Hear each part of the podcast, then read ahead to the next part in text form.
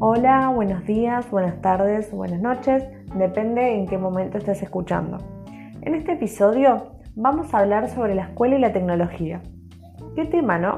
Porque en los últimos años la pregunta sobre cómo incluir las nuevas tecnologías en el aula, acorde a las tendencias culturales de los estudiantes, está presente, o debería estarlo, en todas las propuestas educativas.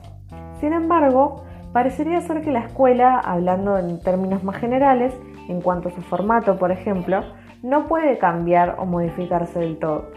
Y esto se debe en gran parte a que en muchos casos hay una tendencia a querer adaptar la clase predefinida pensada para otro momento a la era digital. Escuchamos que la escuela quedó obsoleta, que su formato es de otro tiempo y en este contexto la tecnología forma parte de esa actualización que se le pide, pero no es suficiente.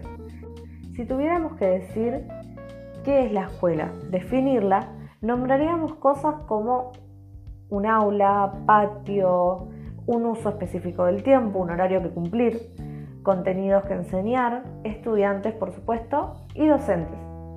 Todo esto conforma la lógica escolar.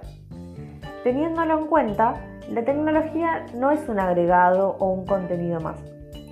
Tiene particularidades, ventajas y desventajas propias.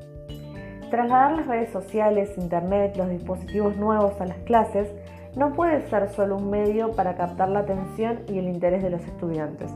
Implica pensar una utilización diferente del tiempo, del espacio, tener en cuenta que tenemos mayor acceso a la información, las posibilidades que ofrecen cada herramienta y la necesidad de una alfabetización digital.